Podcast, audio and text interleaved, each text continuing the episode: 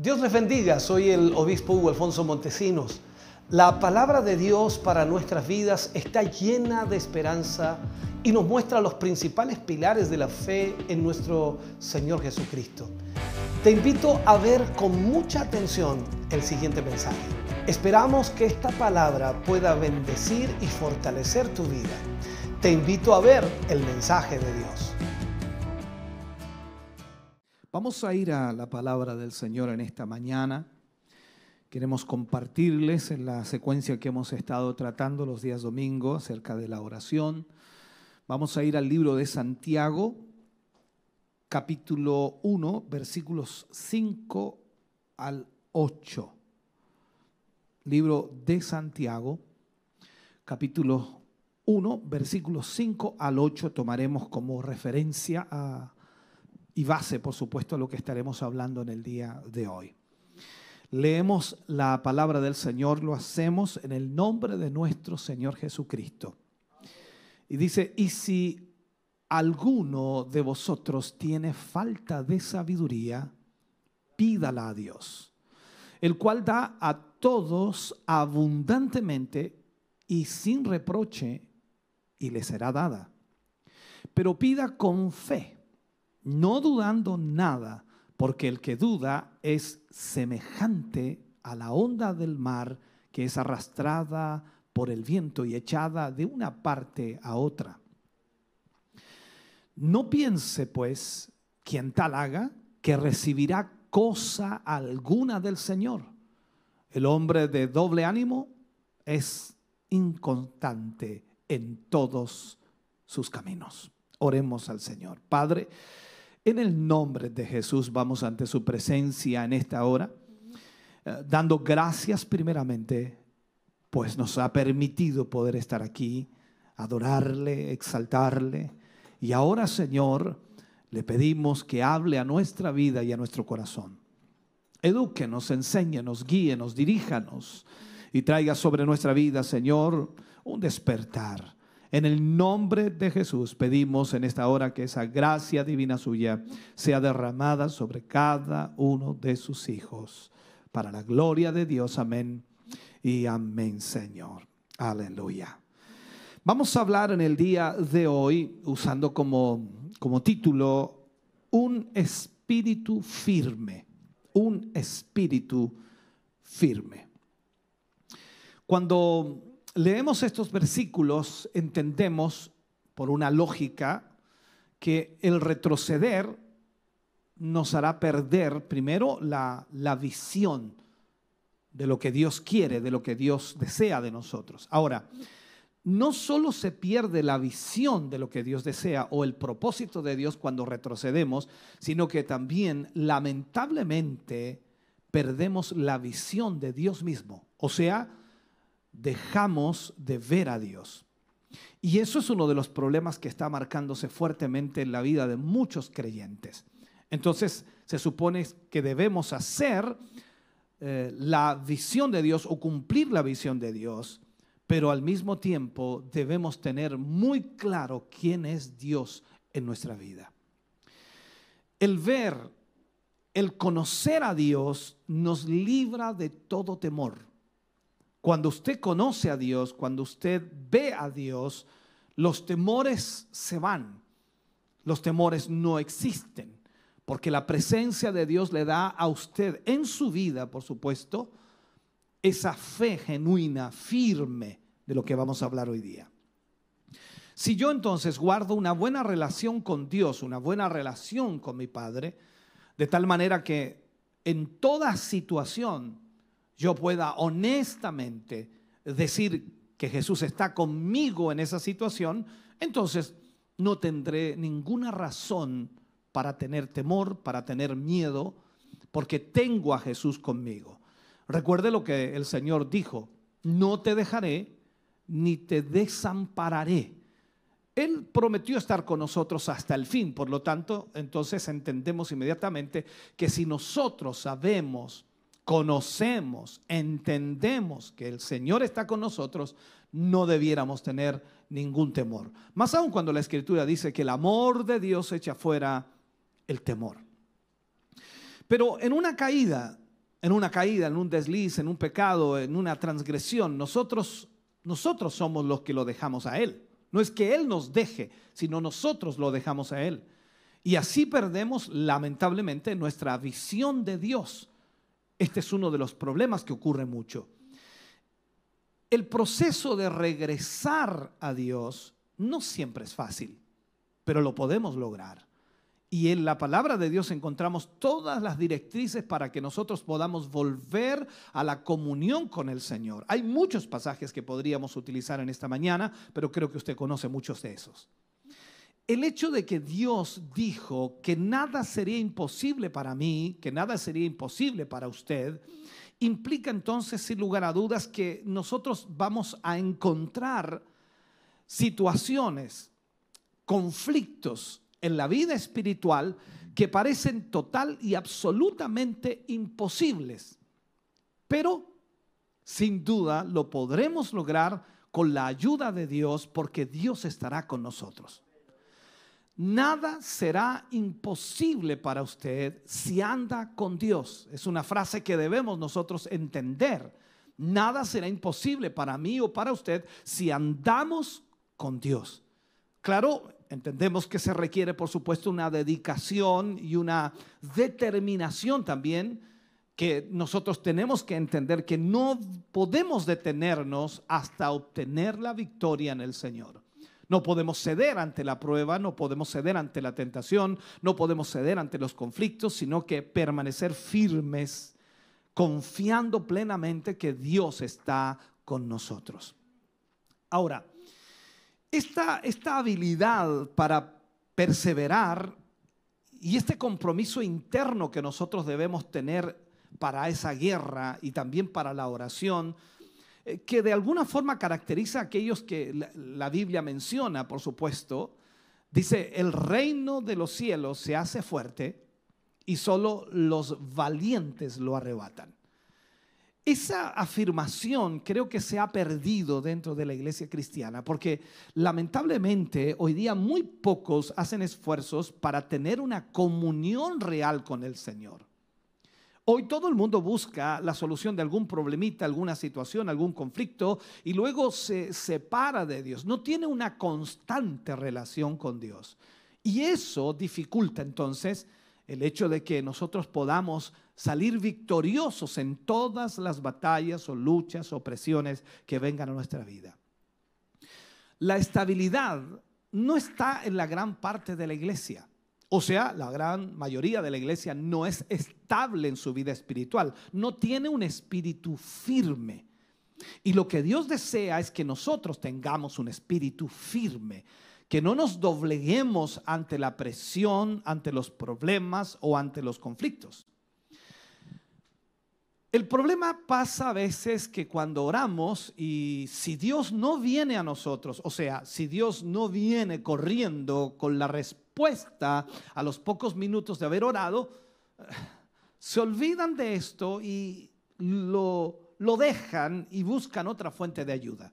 ¿Se ha fijado usted que la mayor parte de los cristianos cuando tienen un problema se presentan ante el Señor unos 15 minutos, 10 minutos, 20 minutos, no lo sé, y luego de eso, como no vino la respuesta en media hora después, van a tocar la puerta de algún amigo, hermano, familiar para pedir ayuda. Porque no esperan que Dios obre, porque en realidad ellos quieren algo rápido y no entienden que la voluntad de Dios está primando allí y deben confiar que Dios hará. Debemos entender esto. El poder de una nueva consagración, el poder que debe haber en la vida de un cristiano, debe ser que debemos orar hasta tocar a Dios.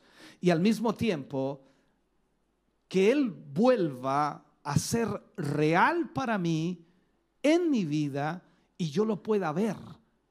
Y que entienda yo que Dios está disponible para mí, que está disponible para usted.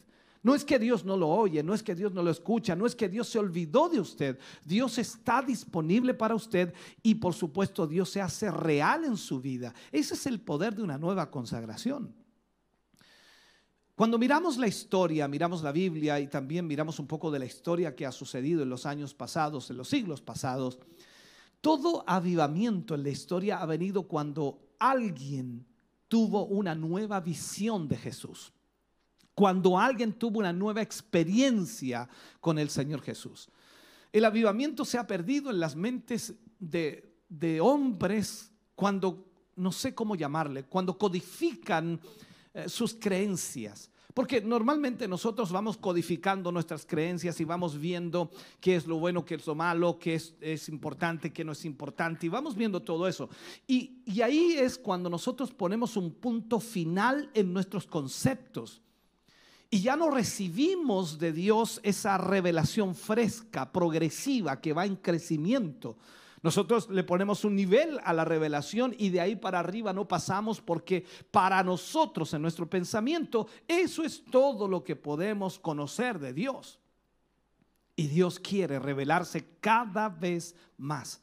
Me impresiona mucho la palabra de Pablo o la frase de Pablo cuando él dice a fin de conocerle y el poder de su resurrección. Cuando vemos que Él lo está diciendo, el apóstol Pablo, que ya había fundado iglesias, que ya había escrito epístolas y, sin duda había escrito cartas que eran fundamentales en la fe cristiana, y Él dice, a fin de conocerle, entonces, pero ¿cómo Pablo aún no conoce a Dios? Él está diciendo en realidad, aún tengo mucho que conocer de Dios. Entonces, cuando hablamos de la revelación que Dios trae a nuestra vida, nosotros a veces le ponemos freno. Le ponemos un, no sé cómo llamarle, un nivel y hasta ahí llegamos y no podemos recibir una revelación fresca y progresiva de, de Dios o de Cristo.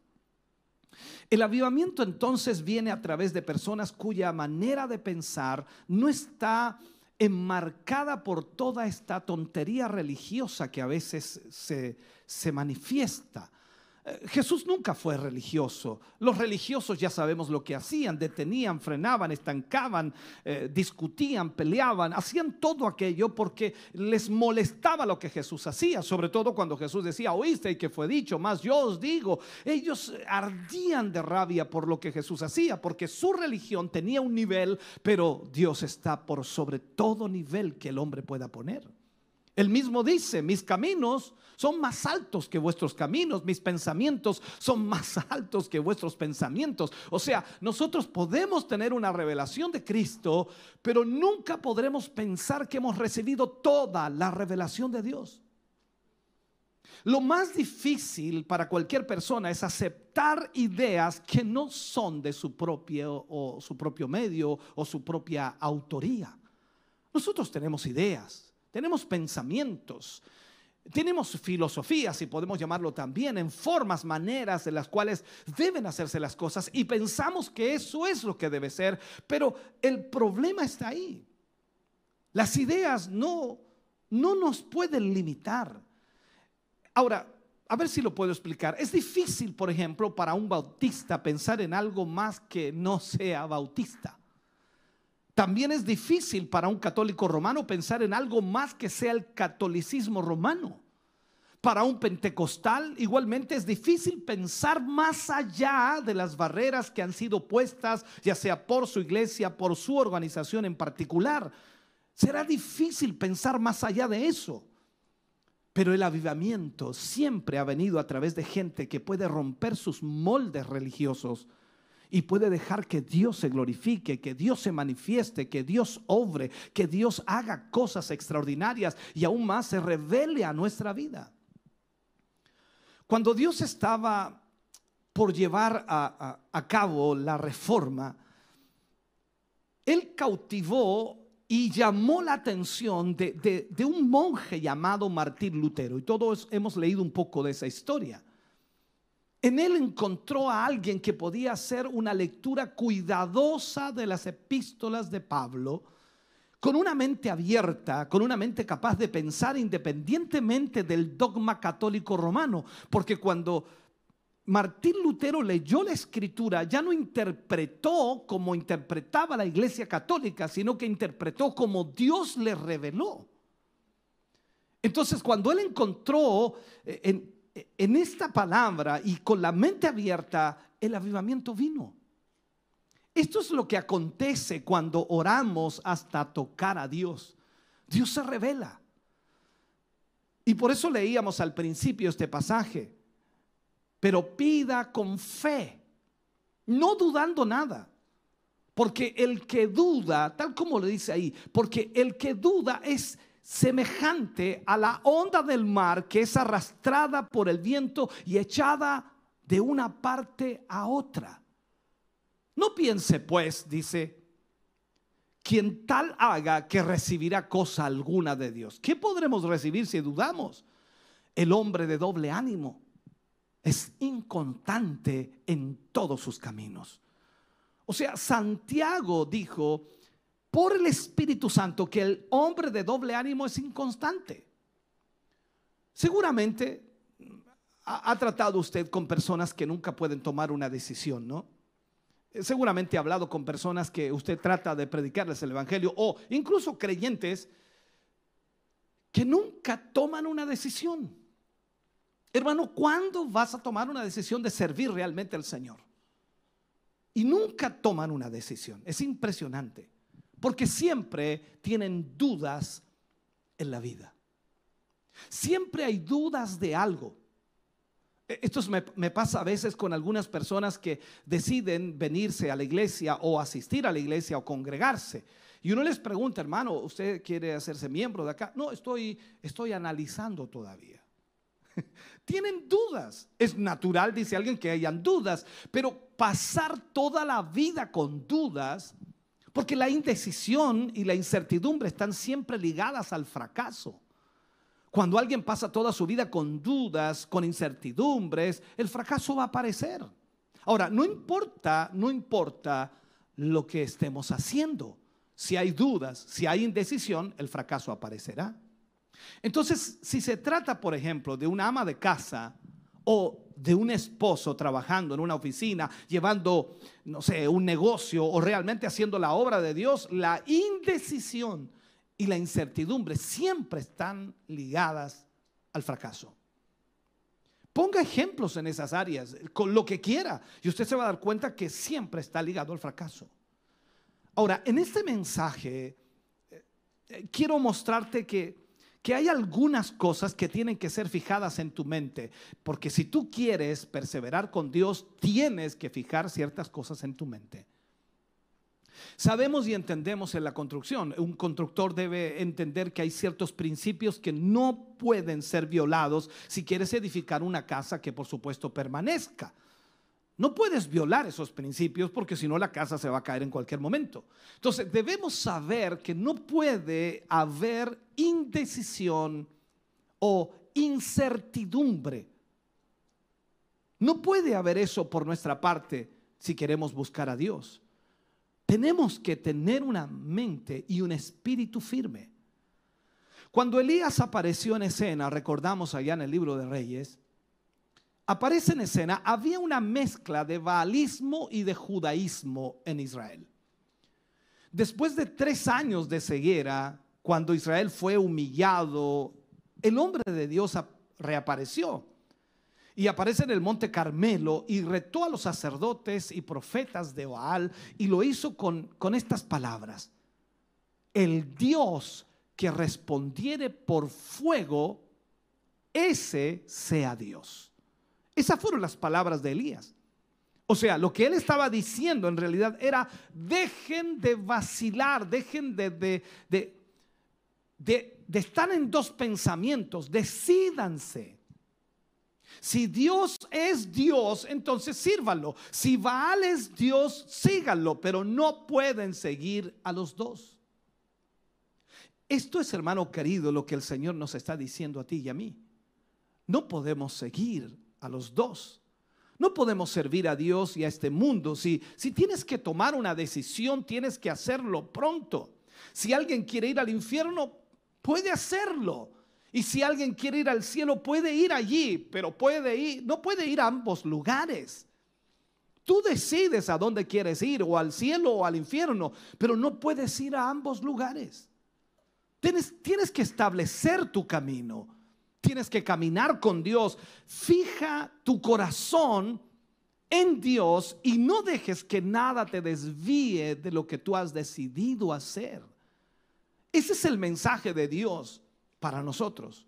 Que tengamos un espíritu firme, no importa lo que venga, no importa lo que suceda, no importa lo que ocurra, nosotros seguiremos sirviendo al Señor. A veces vemos esto. La gente viene a, la iglesia, viene al culto, viene a una campaña, cual sea, y la gente viene para ser sanada van al servicio, gritan mucho, el mensaje es real, es una buena palabra, y de pronto ellos dicen eh, gritando, estoy sano, estoy sano. Eh, lo hemos visto muchas veces. Lo he observado en grandes campañas donde el ambiente crea una emoción extraordinaria y, y pasan al frente y les imponemos manos y oramos por ellos y Dios obra milagros y son sanados y saltan y brincan y gritan, estoy sano. Eh, testifican incluso por los micrófonos, les grabamos, aparecen en la televisión, es increíble. Pero a la mañana siguiente ya no hay gritos, están solos. Y el diablo los ataca y no saben ahora si ellos están sanos o no. ¿A qué me refiero con esto? Nunca van a obtener de Dios algo de esa manera, dudando. Dudando. No puedes estar gobernado por las circunstancias o por las emociones. Solo debes estarlo por Dios mismo y por lo que Él diga. Si Él dijo que está sano, está sano. Si Él dijo que te bendeciría, te va a bendecir. Pero tú no puedes dudar ya sea que estés arriba o abajo, seas rico, o pobre, seas frío, o caliente, por decirlo así, debes estar totalmente gobernado por lo que Dios dice. Miremos a Pablo. Pablo, Pablo pudo cantar y gritar en Filipos, encerrado en una cárcel. Al igual que pudo hacerlo en Jerusalén cuando fue, sin duda, alabado por todos. Y el testimonio de Pablo era, he aprendido a contentarme con cualquiera que sea mi situación. O sea, tenía un espíritu firme Pablo. ¿Sabes por qué? Él estaba contento con Jesús. Él no tenía que tener cosas, no tenía que ser rico, no necesitaba de alguien que le dijera qué grande era, no, no, no. Jesús era todo para él. Y ese es un espíritu firme. Él fue impresionado por un hombre llamado Jesús camino a Damasco. No era sensacionalismo. Él no necesitaba tener una gran orquesta o un grupo de alabanza. No necesitaba un equipo de sonido ni un sintetizador, hermano querido, para, para ponerle onda al culto. Lo único que él a él le impresionaba era Cristo. Y donde quiera que estuviera era lo mismo. No importa dónde estuviera, Pablo sabía que Cristo estaba con él. Y ahí estaba encerrado en la cárcel de Filipos con los pies y los brazos encadenados. Y Pablo decía ahí en medio de esa oscuridad, Silas, alabemos al Señor. Ese es el espíritu que va a ser vencedor siempre, hermano querido. Siempre va a vencer ese espíritu, un espíritu firme. Ese espíritu que persevera a pesar de las circunstancias, a pesar de lo que cualquiera diga, a pesar de lo que parezca. Tenemos que seguir adelante creyendo hasta que la respuesta viene de Dios.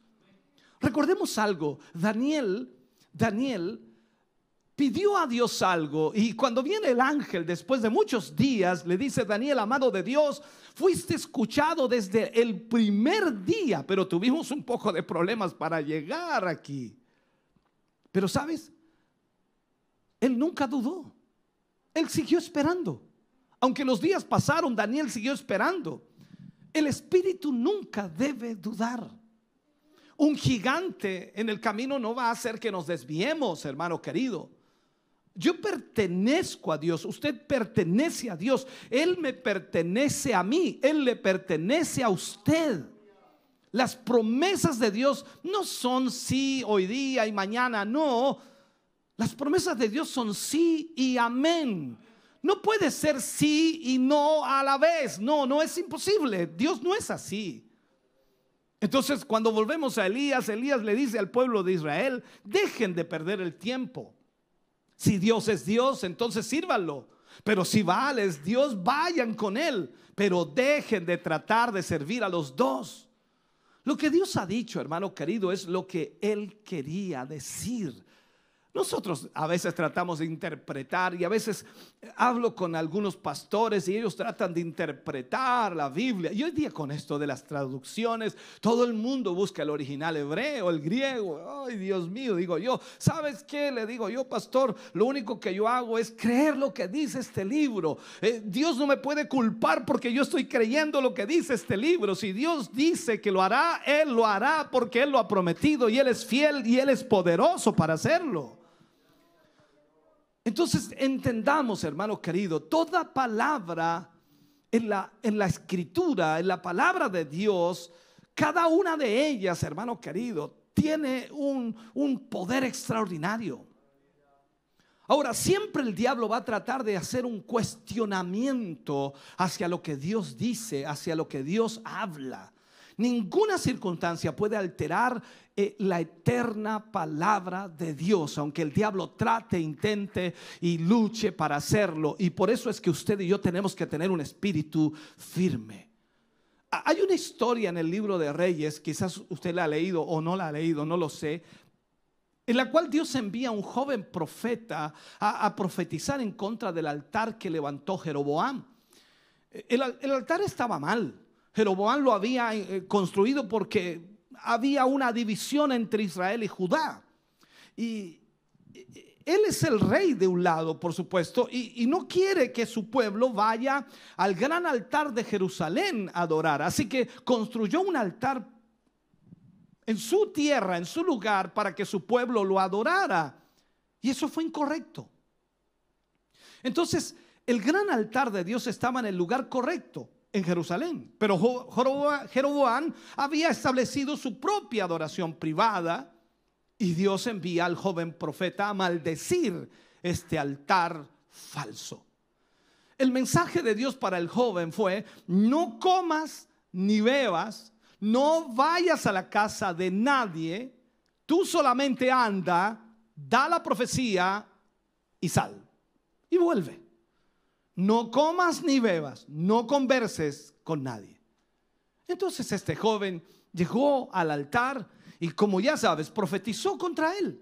Jeroboam el rey eh, trató de agarrarlo y cuando trató de agarrarlo al siervo de Dios, su mano se secó, se secó la mano del rey. Entonces el rey le dijo, ora a Dios para que me sane. Él oró y Dios restauró su brazo y su mano. El rey estuvo agradecido y le ofreció grandes recompensas si el joven venía a casa con él. Y el joven profeta le dijo al rey, si me ofrecieres la mitad de tu reino, no vendría. Las riquezas no podían atraerlo. No, nada que el rey le ofreciera podría desviarlo de lo que Dios le había dicho. Este, este rey le dijo, ven a mi casa, hijo, y yo haré grandes cosas por ti. Pero él lo dijo, aunque me dieras la mitad de tu reino, yo no iría. Estoy bajo las órdenes del cielo. Entonces, él no podía ser comprado.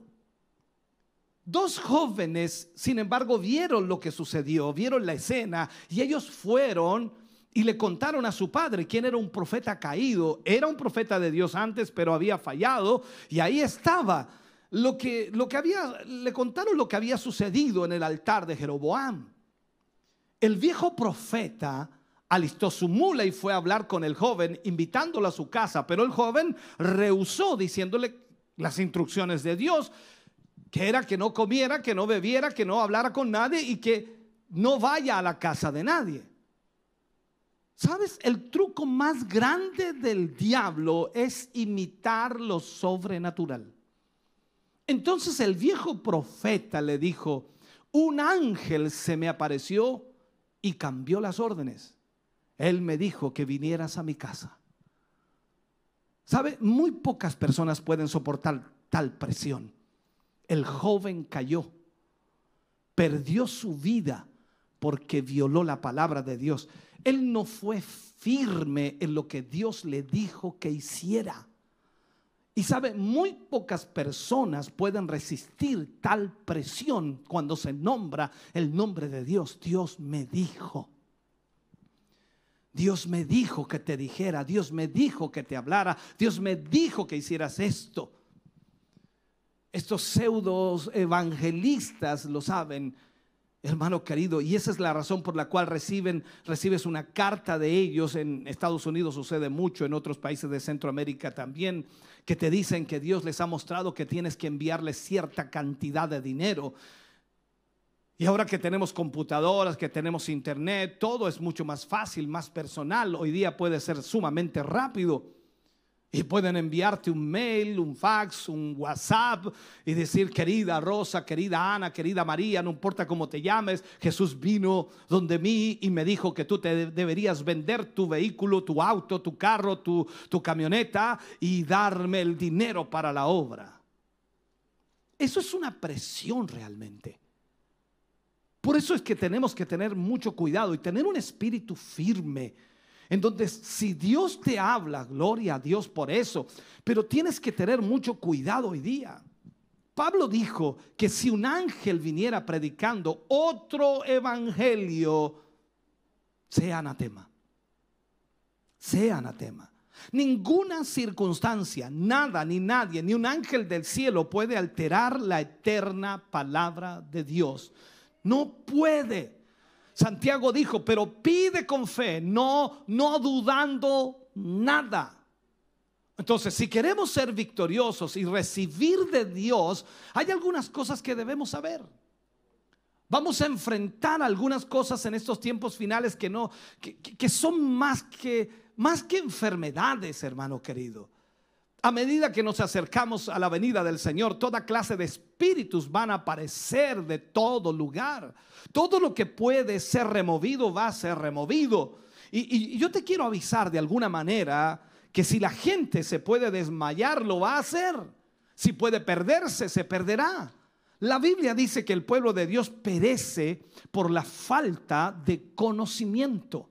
Y yo no te hablo de un conocimiento literal en el sentido de teología, te hablo de un conocimiento de Dios, como te decía al principio, que cuando la persona se aleja de Dios o tiene una caída o falla o, deja de tener esa comunión con Dios, pierde no tan solo la visión del propósito de Dios, sino que pierde también de visión a Dios o pierde la visión de Dios. Entonces necesitamos saber algunas cosas que si queremos ser victoriosos en esta vida cristiana, debemos saber que estas cosas son serias y nos debemos, no nos debemos desviar de ellas. Ahora, en este siglo XXI los hombres han sido llevados a creer que pueden acomodarse al mundo con ciertos principios. Creen que el fin justifica los medios. Vamos a ver algunas cosas que de las que por supuesto nos podemos desviar y queremos, y, y que aunque queremos ser victoriosos, podemos desviarnos. Primero que nada, debemos saber que la victoria final de las cosas es por fe. Todas las cosas que Dios quiere que nosotros seamos vencedores o victoriosos es por fe. Sé que mucha gente dirá, bueno, ya, ya sé esto, pastor, ya sé que es por fe. Pero puede ser que tú no sepas lo que te voy a decir. Puede que sepas no sé cómo llamarlo, que no, no, no, puede que sepas que no puedes obtener nada de Dios si no es por fe. Pero que no sepas lo que te voy a decir realmente en este mensaje. Escucha bien. Hay, hay más que este simple dicho. Cuando la gente dice, lo recibo por fe. ¿Has escuchado esa frase de mucha gente? Sí, amén, hermano, lo recibo por fe. Hermano, le va a ir bien, lo recibo por fe, hermano. Ahora, a todas las vidas que han obtenido logros en la Biblia se les puede adjudicar una frase simple, y esta es la clave, es por fe. Si leemos el capítulo 11 del libro de Hebreos, dice, por fe Enoch, ¿te fijas? Por fe Moisés, por fe Abraham, por fe Sara, y comienzas a leerlos todos, dice todo, por fe, por fe. O sea, esto es un principio en la Biblia que no puede ser violado. No recibiremos absolutamente nada de Dios si no es por fe. Jesús puso un gran énfasis en la fe. Él constantemente les decía a los que sanaba, recuerde usted las palabras de Jesús, tu fe te ha salvado. De acuerdo a tu fe será hecho. Si puedes creer, que es lo mismo, fe, entonces cuando vemos en la Biblia, cuando la mujer del flujo de sangre lo tocó, le dijo, mujer, tu fe te ha salvado. El hombre con el muchacho loco del capítulo 9 del Evangelio de Marcos le dice, si puedes creer. O sea, ahora quizás nos gustaría cambiar esto para que, que digan, el Señor te ha sanado. Pero no podemos quitarle eso. Tu fe te ha sanado. Tu fe te ha salvado. Esto debemos entenderlo.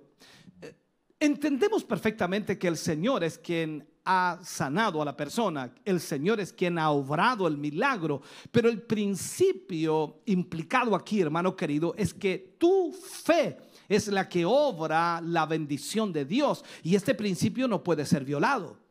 Cuando vemos a esos muchachos, amigos del paralítico, que lo meten por el techo, y el Señor dice, al ver la fe de ellos, le dijo al paralítico, ¿recuerdas eso?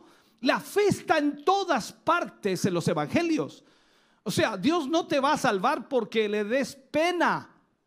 Él no te va a sanar porque tengas una necesidad o una enfermedad, sino que es tu fe la que va a obrar tu sanidad.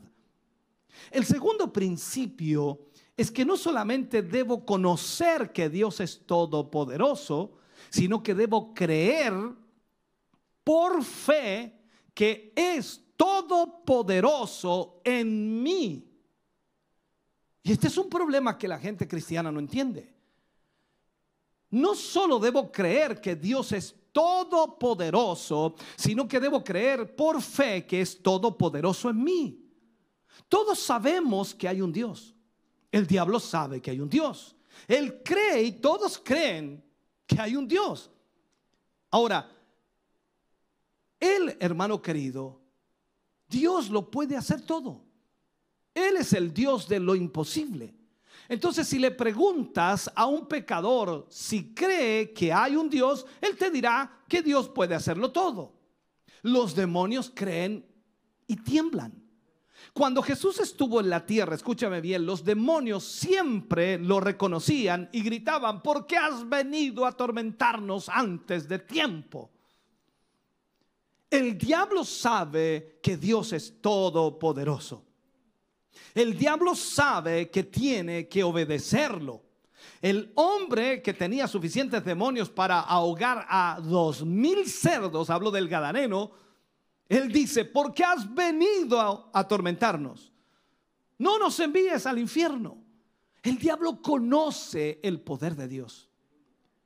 Entonces, si quieres ser victorioso, debes ir más allá de creer en Dios y aceptar su poder. Debes saber que Dios es poderoso en ti. Es poderoso en ti.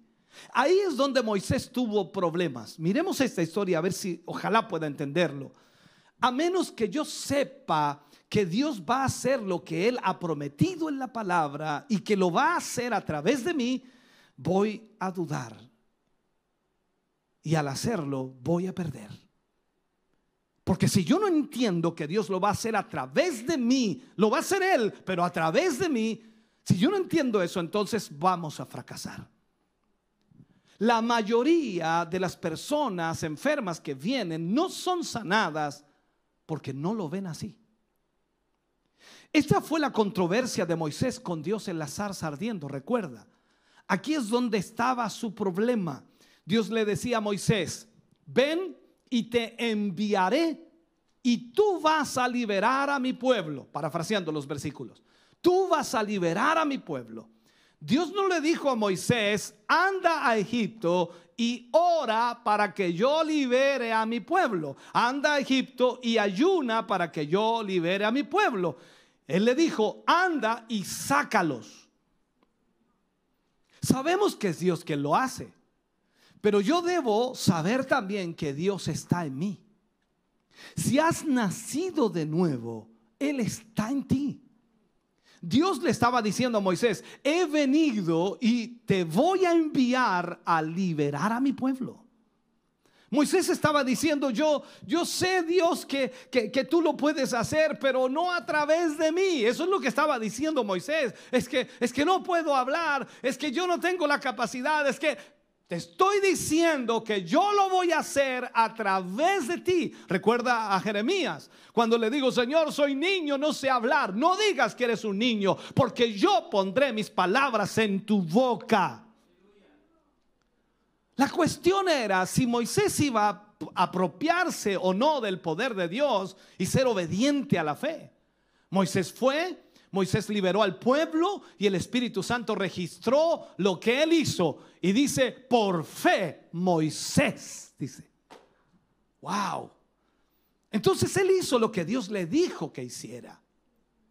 Él se dio cuenta que el poder de Dios estaba dentro de él. Ahora te pregunto, hermano querido, ¿te das cuenta que el poder de Dios está dentro de ti? Él habita en nuestra vida. Somos el templo del Espíritu Santo. Mira quién tienes adentro. El templo del Espíritu Santo de Dios habita en nosotros. Sabes, muchos han luchado tienen problemas en sus casas, tienen problemas en sus matrimonios, algunos problemas en su cuerpo, muchas dificultades, están cargando situaciones difíciles, han visto el obrar de Dios en sus vidas, pero se han, han chocado con algunas cosas que aparentemente no van a ceder. Si nosotros buscamos, hermano querido, la fuente de nuestra debilidad en ejercer esa fe, autoritaria, esa fe firme, encontraremos que nuestra vitalidad espiritual es disminuida si no lo hacemos. El fracaso va a aparecer de no asirnos valientemente de esa fe en Cristo Jesús, de que Él está en mí. ¿Sabe? Nadie tiene que ir al cielo para traer al Señor aquí. Cuando tú te arrodillas, cuando tú hablas con Dios, Él no está a a millones de kilómetros de distancia. Él está dentro de ti. ¿Me estás escuchando? Él está dentro de ti. Y es algo que todos sabemos, pero parece que no lo entendemos. Él está dentro de mí. Yo puedo hablar con Él donde quiera que esté. No puedo, no, no tan solo aquí en el templo, puedo hablar en la calle, puedo hablar en el campo, puedo hablar en el vehículo, puedo hablar en mi casa, en mi cuarto. Él está aquí dentro de mí. Entonces, ¿cómo encontrar a Dios de una manera real? Tú estás buscando afuera. Tú debes encontrarlo dentro de ti. Él está en ti y has nacido de nuevo. Él habita en nuestro corazón. Entonces la debilidad de nuestra fe es nuestro fracaso. Debemos agarrarnos valientemente del hecho de que Cristo vive dentro de nosotros. Ya sea que usted esté en un avión aquí volando en Chile o que vaya hacia América Latina o América del Norte o que vaya a Europa, Cristo vive en usted. El poder está en el reconocimiento de esa unión interna con Cristo. Por eso es que mucha gente se descarría cuando se aleja un poco del lugar de reunión, del lugar de congregarse. O sea, si se va a trabajar afuera de la ciudad o se va a trabajar algún lugar distante, se enfría, se, se, aleja de Dios porque piensa que Dios está en el templo. Hoy tanto tiempo que quería llegar aquí. Cuando tienen a Cristo en su vida, donde donde quiera que vayan, allí está el Señor con ellos. Entonces el poder está en el reconocimiento de esta unión interna con Cristo. Estoy hablando de un espíritu firme frente a los problemas que vienen contra nosotros. ¿Sabe? La, habilidad para permanecer en, eh, eh, está en el conocimiento de una unión interna con Cristo. Si tú sabes que Jesús está en tu vida, eso cambia todas las cosas.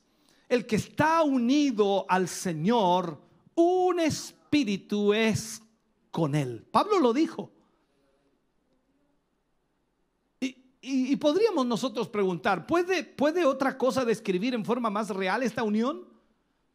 Dice Pablo hablando de esto, el que se une a una ramera es un espíritu con ella. El que se une al Señor es un espíritu con Él. O sea, el que viene contra mí, si estoy unido con Cristo, viene contra Él. El que viene contra mí, si estoy unido a Cristo, vendrá contra Él. Yo sé, hermano querido, que el que venga contra usted, el que venga contra mí, no podrá vencer a Cristo. Así que permanezco con mis lomos ceñidos, erguidos en la verdad, en la fe de Dios, confiando plenamente que Cristo está conmigo. ¿Te recuerdas la pregunta que le hace Pilatos a Jesús? Pilatos le pregunta, ¿qué es la verdad? Y Jesús dijo, yo soy la verdad. Y esto es, hermano querido. Esto me da el poder para pararme y no dudar frente a, lo, a lo aparentemente imposible. Podemos ver muchas cosas que son imposibles para nosotros, pero Cristo está en mí. Y Él es el Dios de lo imposible. Cuando estemos en situaciones que parecen sin esperanza y que no vamos a vencer, levántate. Recuerda lo que dice la Biblia, erguíos vuestros lomos. Ahora, levántate en tus lomos ceñidos con la verdad, sabiendo que Él está contigo. Es esto, hermano querido, lo que me da el poder para permanecer firme. Porque el que duda, como decía Santiago, es como la onda del mar que es arrastrada por el viento y echada de una parte a otra. Tú no eres así, yo no soy así. Estamos firmes en el Señor. Déjame cerrar este mensaje si puedo hacerlo, terminar con él. Nuestra, nuestra unión con Cristo significa que tenemos su mente. Recuerda lo que Pablo dice a los Corintios, que todos pensemos una misma cosa, sintamos una misma cosa. Nuestra unión con Cristo nos hace tener su mente. La Biblia lo dice en forma sencilla, el Espíritu Santo en nosotros es la mente de Dios. El que conoce las cosas de Dios es el Espíritu de Dios que revela esas cosas a nuestra vida. Entonces la pregunta es, ¿cómo, la, cómo las conocemos? Con tu mente. Tenemos la mente de Dios y el poder de Dios. Si Él sanó a los enfermos, nosotros también lo podemos hacer. Por eso Él dijo, mayores cosas que estas haréis. En vista de que todo el poder está en Él, en Jesús, y Él está en mí, tenemos poder y debemos agarrarnos de ello por fe. Eh, yo debo venir al conocimiento de una manera, no sé, mm, valientemente declarada, de, de una forma en la cual yo pueda vivir enfrentando la situación y no arrancando de ella. Eh, Cristo en mí es todo el poder de Dios en mi vida. Es absolutamente esencial que reconozcamos dónde estaba Cristo cuando hizo esta declaración. Él estaba por irse al cielo, listo para regresar. Él sería, por supuesto, recibido en gloria. Y recuerda lo que le dice a los discípulos, pero recibiréis, ¿qué cosa? Recibiréis poder. ¿Cuándo? Cuando haya venido sobre vosotros el Espíritu Santo. O sea, que si usted es un hijo de Dios, tiene a Cristo en su vida a través del Espíritu Santo, ¿qué tiene?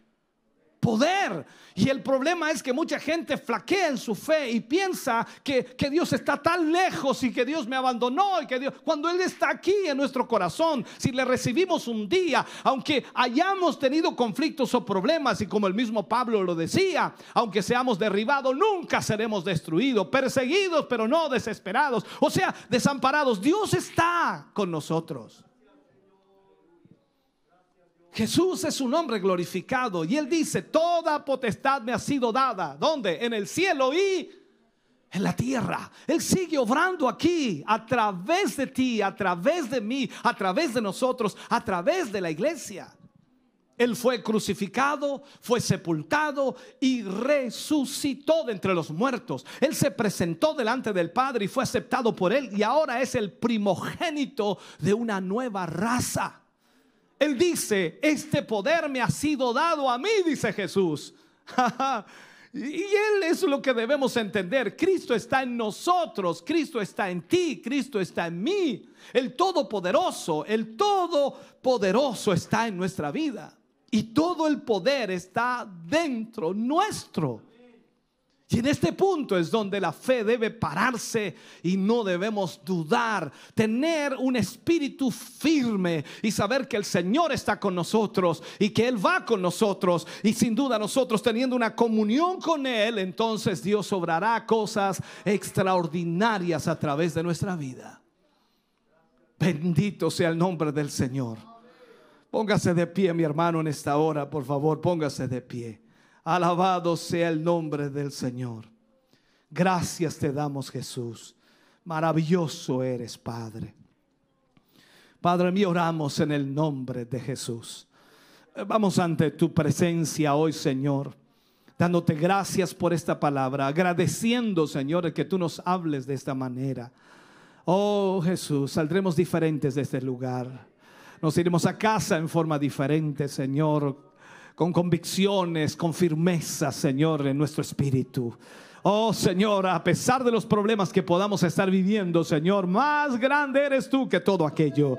Más poderoso eres tú que todo aquello, Señor. No importa las enfermedades y dolencias, tú tienes el poder para sanar, para restaurar, para libertar. Padre, trae tu presencia sobre tus hijos, sobre tus hijas, Señor. Que cada hermano, hermana aquí presente y los que están a través de estos medios de comunicación sepan que tú estás en ellos, Señor, y tú tienes todo el y toda la autoridad. Señor, gracias por esta palabra. Gracias por hablarnos, Señor, y ministrar nuestros corazones hoy. En el nombre de Jesús, Señor, lo agradecemos. Aleluya para tu gloria. Bendito eres, Señor Jesús.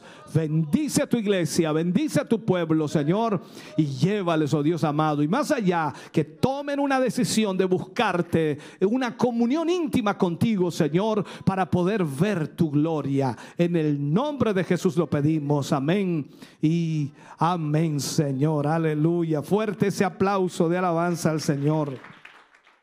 Estamos contentos de que hayas visto y escuchado este mensaje. Creo con todo mi corazón que Dios le ha bendecido. Quiero invitarles a suscribirse a mis redes sociales, donde tenemos contenido que le ayudará a alimentar su vida espiritual.